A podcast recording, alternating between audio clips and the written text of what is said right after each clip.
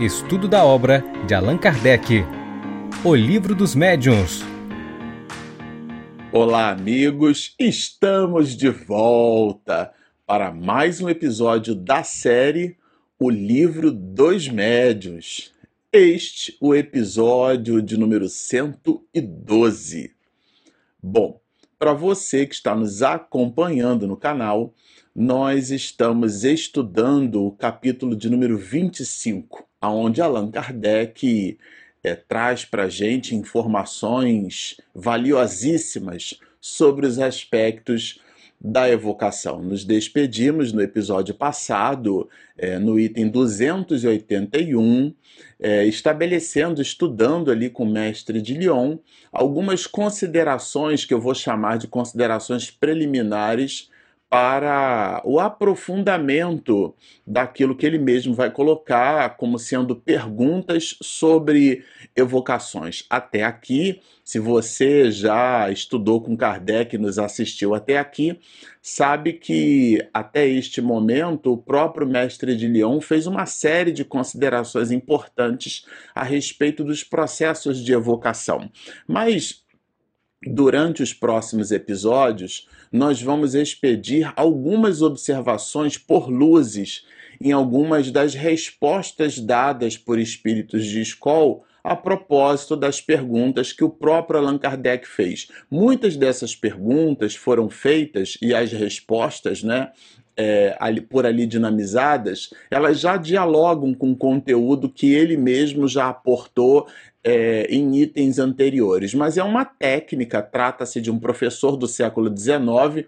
Eu sempre gosto de repetir que a repetição é um instrumento didático de fixação. Eu repito para toda hora, a todo momento, é, quando você nos escutar assim, e tomar por nota que a, a, repetição, eu me lembro daqueles cadernos onde a gente repetia a matéria, escrevia várias vezes a mesma coisa, né?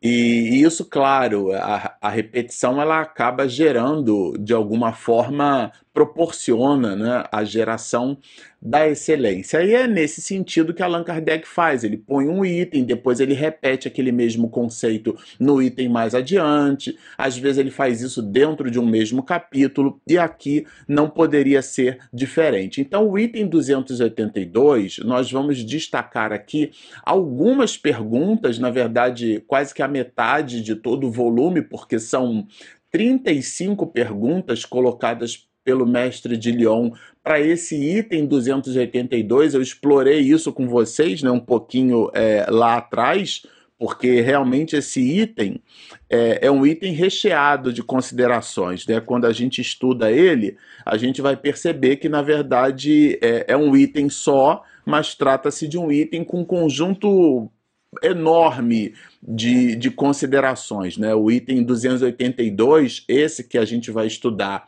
em dois episódios, ele tem 35 perguntas. São perguntas sobre evocação, que a gente vai estudar aqui, e também tem duas perguntas curiosíssimas que nós vamos estudar na, na terceira é, na terceira gravação, no terceiro episódio da sequência é, desse mesmo capítulo. Evocação de animais, né? Bem interessante isso. A gente vai render um, um episódio dessa série. São duas perguntas só, mas ele faz um cross-check com outro item é, da própria codificação, então a gente vai resgatar esse item, nós vamos fazer comentários bem interessantes. Depois ele trata na 284 é, é, eu estou aqui me servindo de minhas anotações, é, meu inseparável tablet, como vocês já conhecem, 27 perguntas sobre evocação de pessoas vivas. E por último, não menos importante, duas perguntas sobre telegrafia humana. Marcelo, o que, que é isso? Acompanhe com a gente todo esse volume de considerações que Allan Kardec expediu e você certamente saberá do que o mestre de Lyon quis dizer quando trabalhou é, essas mesmas questões. Mas aqui, para a gente iniciar, é, é, é, importante observar que ele estabelece conceitos nessa dinâmica de perguntas e respostas. Há quem diga que o livro de perguntas e respostas da codificação é o livro dos Espíritos. Certamente, depois da segunda edição francesa, 1019 perguntas e respostas, entretanto, outras obras da codificação estão recheadas de perguntas e respostas. E o livro dos médios não é diferente. Quem está estudando com a gente aqui sabe que Allan Kardec se serviu da proficiência de vários espíritos superiores para estabelecer essa dinâmica. São Luís, por exemplo, protagoniza no livro dos médios várias respostas em cima de várias perguntas. Então não é um privilégio do livro dos espíritos ter perguntas e respostas. O livro dos médios também possui. E aqui no item 282 não é diferente, né? Perguntas sobre evocação.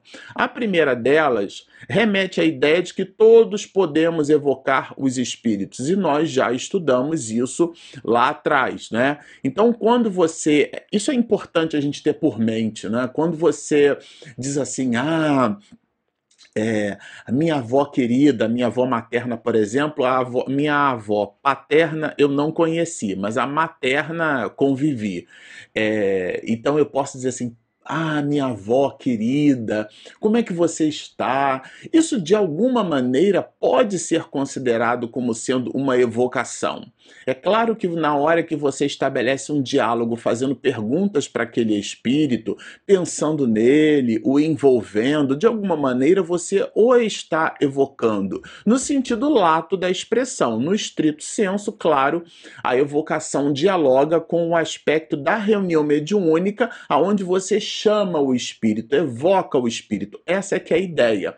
Mas, numa, num conceito ou numa concepção mais lato senso, evocar pode estar considerado também, pode ser considerado é, como sendo esse aspecto, né, simplesmente da lembrança. Então ele vai colocar aqui o espírito que responde a Allan Kardec, que sim, todos nós podemos evocar o espírito. Agora, se o espírito vai poder, e essa palavra poder, né, não é poder de força, se ele pode, se ele tem condições, e aí a gente já vai entender que condições são essas. O que, que a gente quer dizer quando usa a palavra poder e quando usa a palavra condição dentro desse aspecto de evocação. Mas se ele vai poder atender ao chamado, ou atender o chamado, aí já é outra coisa. Né? E a, a dois, o espírito evocado pode atender? Isso vai depender das condições. Tá? E aí, que condições são essas? Na questão de número 3, né? É, Allan Kardec pergunta textualmente: quais são as causas que podem impedir que um espírito atenda ao nosso chamado? E aqui a resposta, é, na verdade, estabelece três pilares de condições, né? as causas que podem impedir. O que, que do ponto de vista da gênese, né, da origem, que, que está impedindo ou pode impedir a comunicação com esses espíritos? E são três os grandes pilares: a vontade do espírito, afinal de contas, é, lhe é facultado atender ou não. A gente já vai entender essas questões coercitivas, né, impositórias na evocação. Você tem que estar aqui pronto. A gente já vai entender aqui que isso não existe, né? A segunda é a condição do espírito e essa condição é o estado do espírito. E esse estado não é exatamente e somente, pode sê-lo, mas não exatamente. Quando a gente fala estado, a evolução espiritual do espírito. Essa condição é porque ele pode estar encarnado ele pode estar em missão, pode estar em expiação, tudo isso a gente vai ver. E por último, e não menos importante, a permissão do mundo espiritual. Então, diz-nos assim o espírito que responde ao mestre de Lyon. Em primeiro lugar, a sua própria vontade, depois, o seu estado corpóreo, quer dizer, se ele está encarnado ou desencarnado, né? E mais adiante, ou ainda a permissão para é, isso, a permissão para a comunicação, né? Que lhe pode ser negada. Então, essa permissão, não, você não tem a permissão de estar lá, de se comunicar. Isso pode, inclusive, é ser considerado como sendo uma prova, às vezes um familiar, Quantas pessoas não buscaram é, Chico Xavier para que ele pudesse expedir cartas, né? a maior antena transceptora que a humanidade já tomou conhecimento no que diz respeito à mediunidade com Jesus? porque a mediunidade não necessariamente tem compromisso ético. Né? No caso de Chico Xavier, foi quem definiu é, de uma forma consubstanciada, porque afinal de contas viveu é, no século XX e entregou para o mundo o que é a mediunidade com Jesus. E muitas pessoas que buscavam Chico não tiveram respostas. Muitos tiveram, são casos assim registradíssimos, né? Entretanto, muitos não conseguiram esse contato. E aqui a gente vai perceber na obra sobre as evocações e as famílias que iam até lá de alguma maneira estavam evocando. O filho desencarnou num acidente automobilístico, por exemplo, é uma dor muito pungente. Então o pai, a mãe, geralmente a mulher, né, é, é, por esse halo de sensibilidade, o desenvolvimento da sensibilidade que a maternidade oferece ao espírito. Então, toda a acomodação no ventre materno eh, veio de dentro da mulher, né, nesse sentido, né, no sentido romântico até da expressão, e nutre-se geralmente a casos em que a mãe odeia o filho e vice-versa, são os casos em que a, os mecanismos complexos da reencarnação podem explicar. Mas a abstração feita a isso, de um modo geral, a mãe nutre pelo filho um carinho superlativo. E esse carinho eh, fez com que muitas dessas famílias, muitas dessas mulheres, acompanhada ali, suportada é, pelos maridos, né, nesse movimento estoico de buscar notícias sobre o filho, sobre a filha, sobre um familiar amigo, encontrasse ou, ou buscasse encontrar na proficiência, na dinâmica assertiva de Chico Xavier, uma resposta e nem todos, repito, tinham essas respostas. Aqui, nesse capítulo, Allan Kardec coloca isso como fazendo parte de uma provação para aquela família, para aquela pessoa, que o mundo espiritual, no ato de negar, acaba proporcionando uma reflexão. Por que eu não pude receber um comunicado, né? Então, isso é bem importante a gente tomar por nota. Bom, aqui a gente vai entender, portanto, que para que um espírito né, possa se comunicar, é, existe, né, é, isso é importante a gente saber, há um certo grau de elevação desse mesmo espírito, mas essa elevação a gente também não deve compreender só como sendo elevação intelecto-moral. É o sentido da compreensão. E por último, e não menos importante, o espírito é, pode estar em missão ou expiação.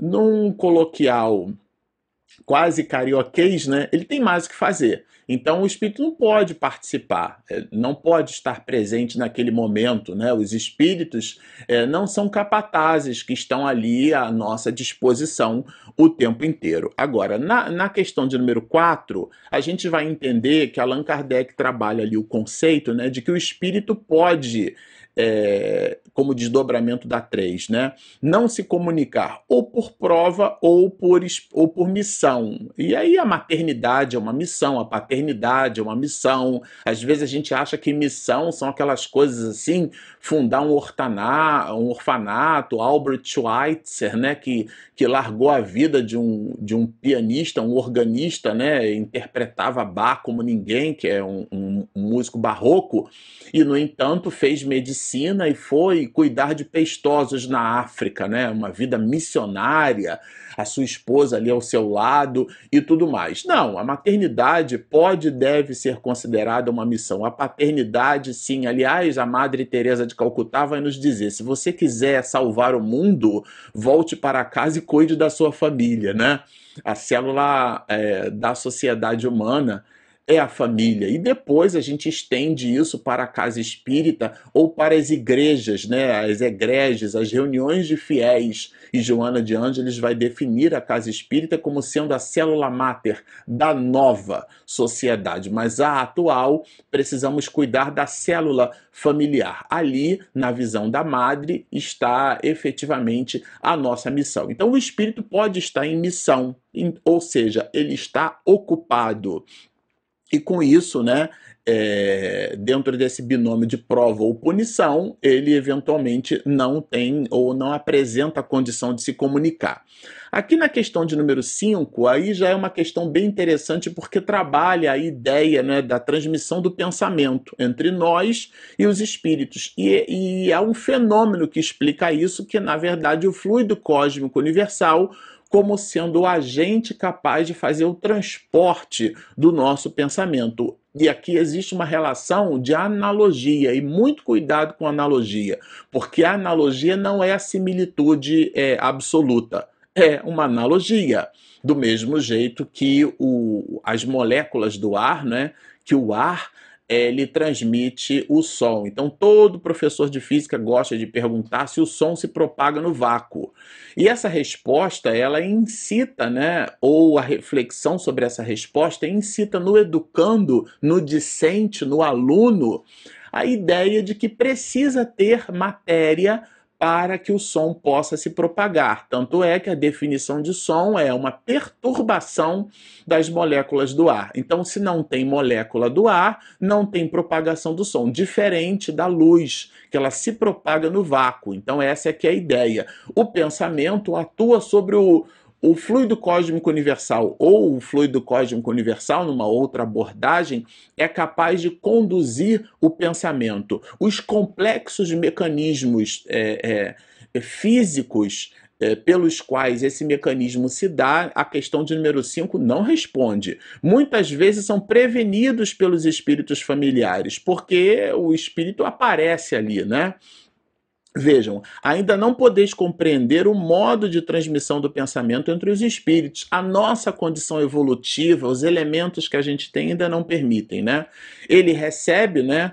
É, por assim dizer, um choque do pensamento como uma espécie de comoção elétrica. Quer dizer, quando a gente entra em contato com alguém, o exemplo que eu dei, né, eu pensando na minha avó, ela vai receber essa vibração que lhe chama a atenção para o lado de onde vem o pensamento que o atinge. É claro que aqui é uma relação simbólica quase teatralizada, se não romântica, quando a gente usa a expressão lado. Não existe lado no espaço, né?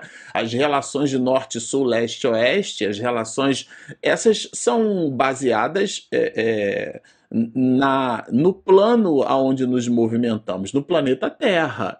Né? Então, no espaço não existe norte, sul, leste, oeste, tá certo? Então, essa ideia de lado, o espírito está na erraticidade ou no mundo espiritual, mas ele percebe que alguém o chama, né? É nesse sentido. Então, na 5A já é trabalhada a questão do fluido cósmico universal como sendo o veículo do pensamento, né? Como o ar transmite o som. Então, Allan Kardec faz essa incita a entidade veneranda, né?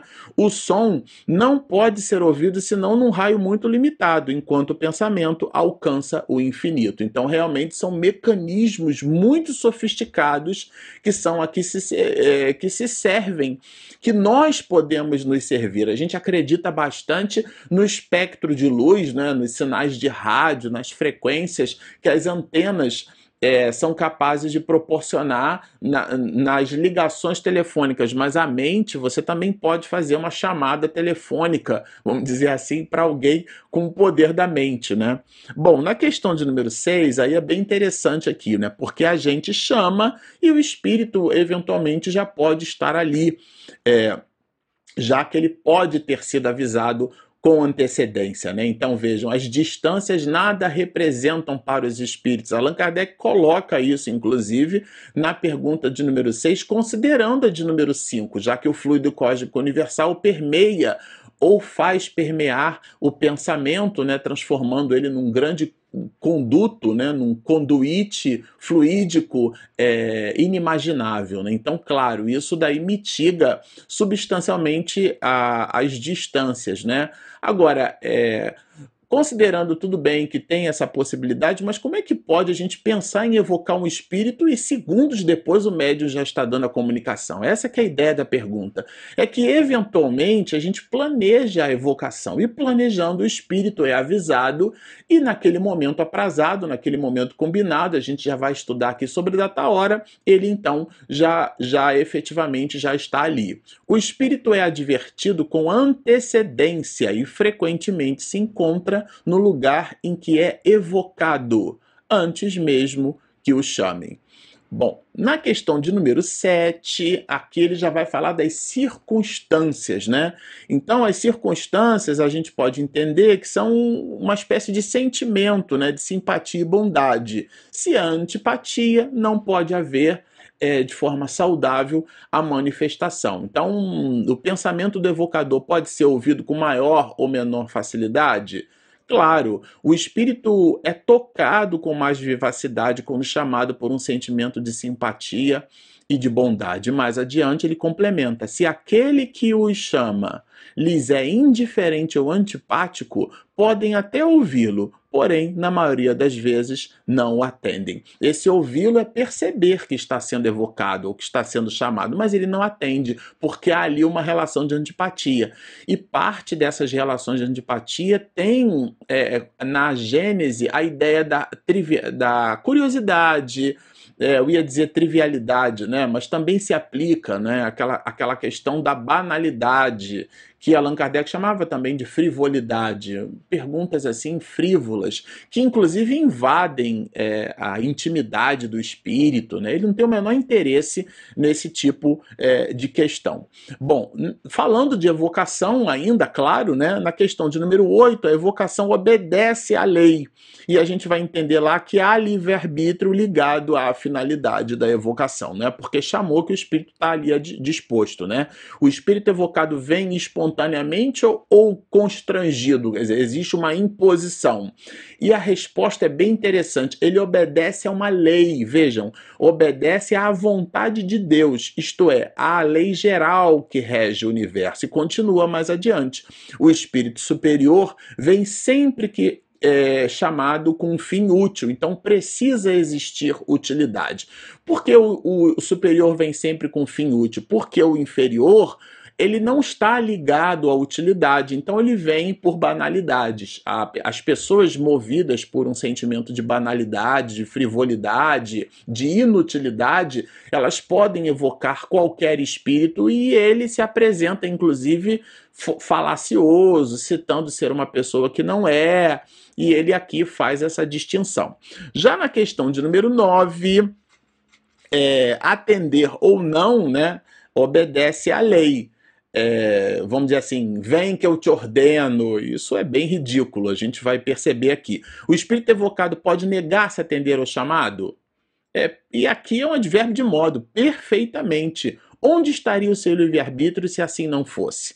Então, é, eu te ordeno que você venha agora. Isso daí certamente não, não tem lastro doutrinário nenhum, justamente porque existe o livre-arbítrio do espírito.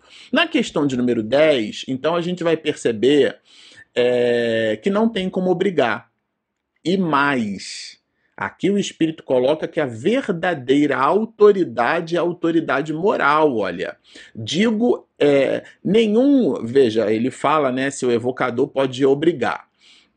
E ele fala da moralidade. Nenhum, desde que o espírito lhe seja igual ou superior em moralidade. Digo em moralidade e não em inteligência, porque não tende sobre ele nenhuma autoridade. Então a autoridade aqui na reunião mediúnica é a autoridade moral. Por isso que é importante que os ocupantes de uma reunião mediúnica Tomem por nota o próprio comportamento. Como expedir receitas de felicidade aos outros se a gente é, não as possui? É como um médico endocrinologista que a gente vai a uma consulta e ali diante de nós está um obeso mórbido, né?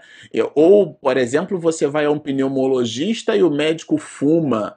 Então, são questões que, na hora que a gente observa ou fica ali escutando aquele conselho, aquela orientação, a gente pensa, mas ele não consegue tomar nem para si como está expedindo receitas de felicidade, né, orientações seguras para os outros. Claro que às vezes a orientação, tendo ali o berço acadêmico, aportando aquelas observações e dando consistência é, o, o, médico a gente chama de doutor, né? Claro que doutor é quem tem doutorado, mas a gente, por, por, por hábito, chama o médico de doutor porque de fato ele é douto, no sentido é, é, etimológico da expressão. O doutor é aquele que explica, é aquele que ensina, é aquele que professa e de alguma forma é aquele que viabiliza o ato de educar. Nessa perspectiva, o médico estaria nos educando, nos orientando, é, nos instruindo. E que instrução é essa se ele mesmo não acomoda? Mas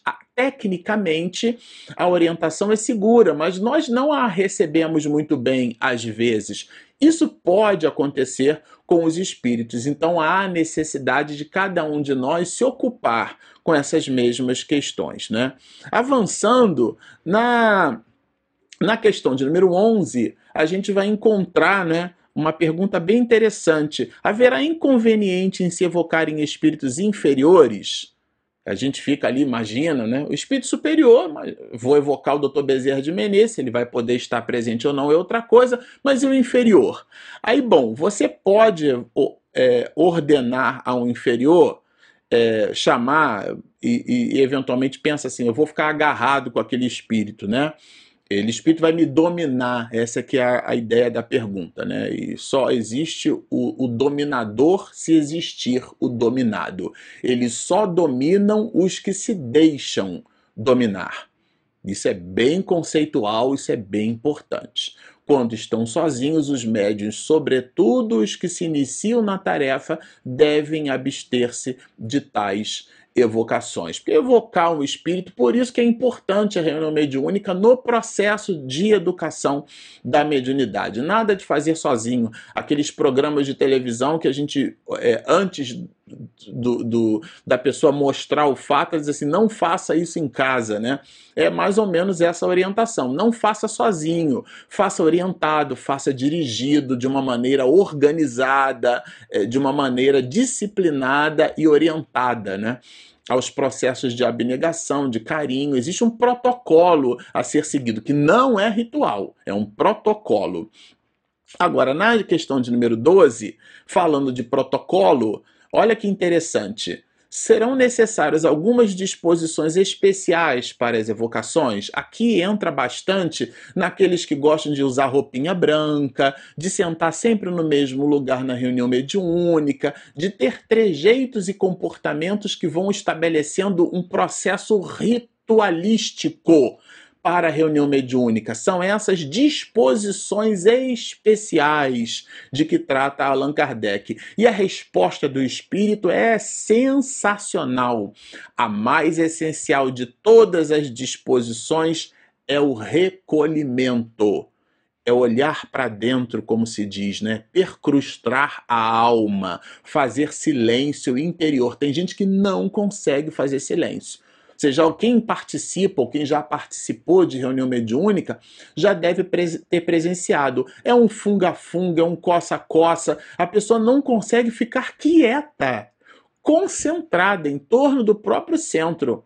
Se acontece um ruído, ela abre o olho, é uma, é uma ausência de concentração. E vejam, concentração tem nada que ver com reunião mediúnica. Quando você estuda, você precisa se concentrar. Quando você lê um livro, você precisa se concentrar. Quem já não lê um livro, sobretudo os romances de Emmanuel, são deliciosos. Você penetra na história, eu sou suspeito para falar os de Manuel Filomeno de Miranda, claro. É, tem uma hora que parece que você esquece onde você está, porque você está concentrado na leitura. Então, para o médium, essa concentração é fundamental é esse recolhimento. Não é se você está usando a roupa A, B ou C, não é a cor da tua roupa que vai determinar o grau de pureza ou de intenção. Isso é bem, é uma tolice, né? E aqui, continuando, ele vai perguntar da fé. E a fé é necessária?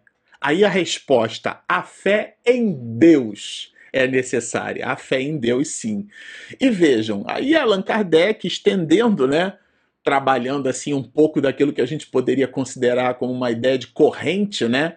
é, reunidos em comunhão de pensamentos e de intenções. Né? Os homens dispõem de mais poder para evocar os espíritos, porque um só, né, a ideia do feixe de varas do Dr. Bezerra de Menezes, que às vezes é mal compreendido.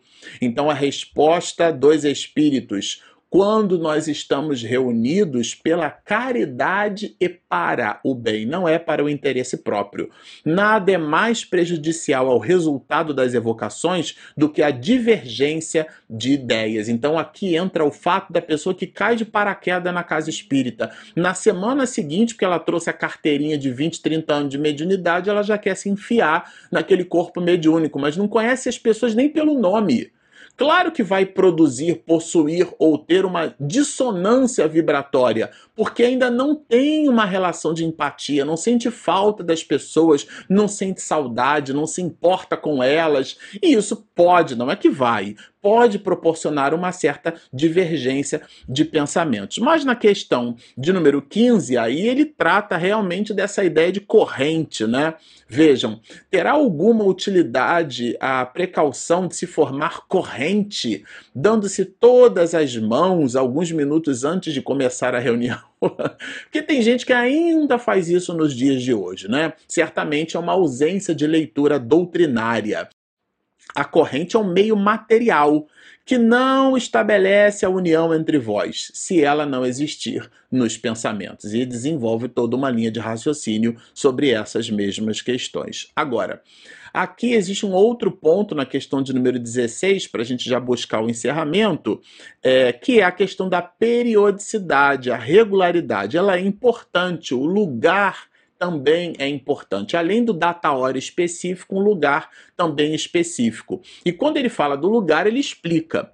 Quando digo no mesmo lugar, não julgueis que isso deva constituir uma obrigação absoluta já que os espíritos vão a toda parte. Quero dizer que é preferível, e aí é para nós, não é para os espíritos, é preferível um lugar consagrado às reuniões, porque o recolhimento se faz mais perfeito. Vejam a ideia, né, a distinção. Para os espíritos não faz diferença, mas para a gente faz. Inclusive, para efeito de agenda, de organização, a agenda no século XXI virou um trabalho de engenharia social, né?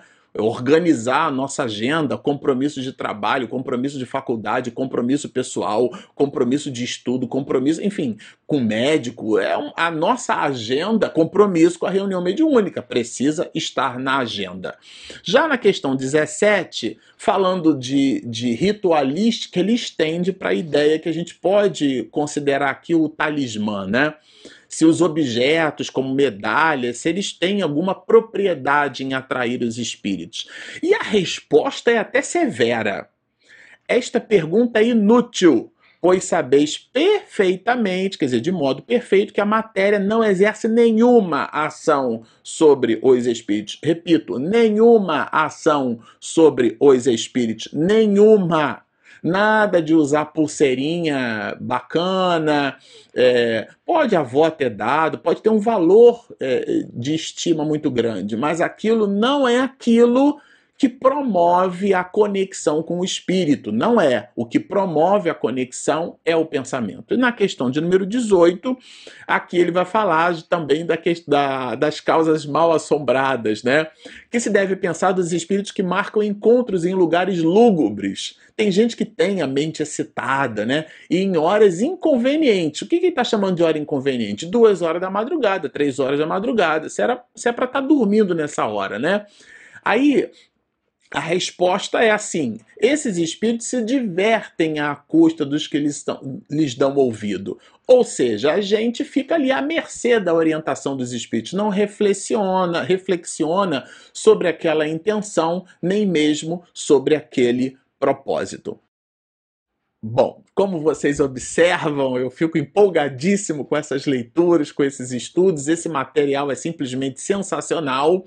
Ao final, gostamos sempre de lembrar: se você nos assistiu até aqui, gostou do que ouviu, mas ainda não se inscreveu, por favor, clique ali em inscreva-se, do lado tem o sininho para receber as notificações e clica também naquele joinha que ajuda o motor do YouTube para nos encontrar. Nós temos também o nosso aplicativo, ele é gratuito, está disponível na Google Play e na Play Store. Bom, estão feitos os convites. Baixem o nosso app, inscrevam-se no nosso canal, sigam-nos e muita paz.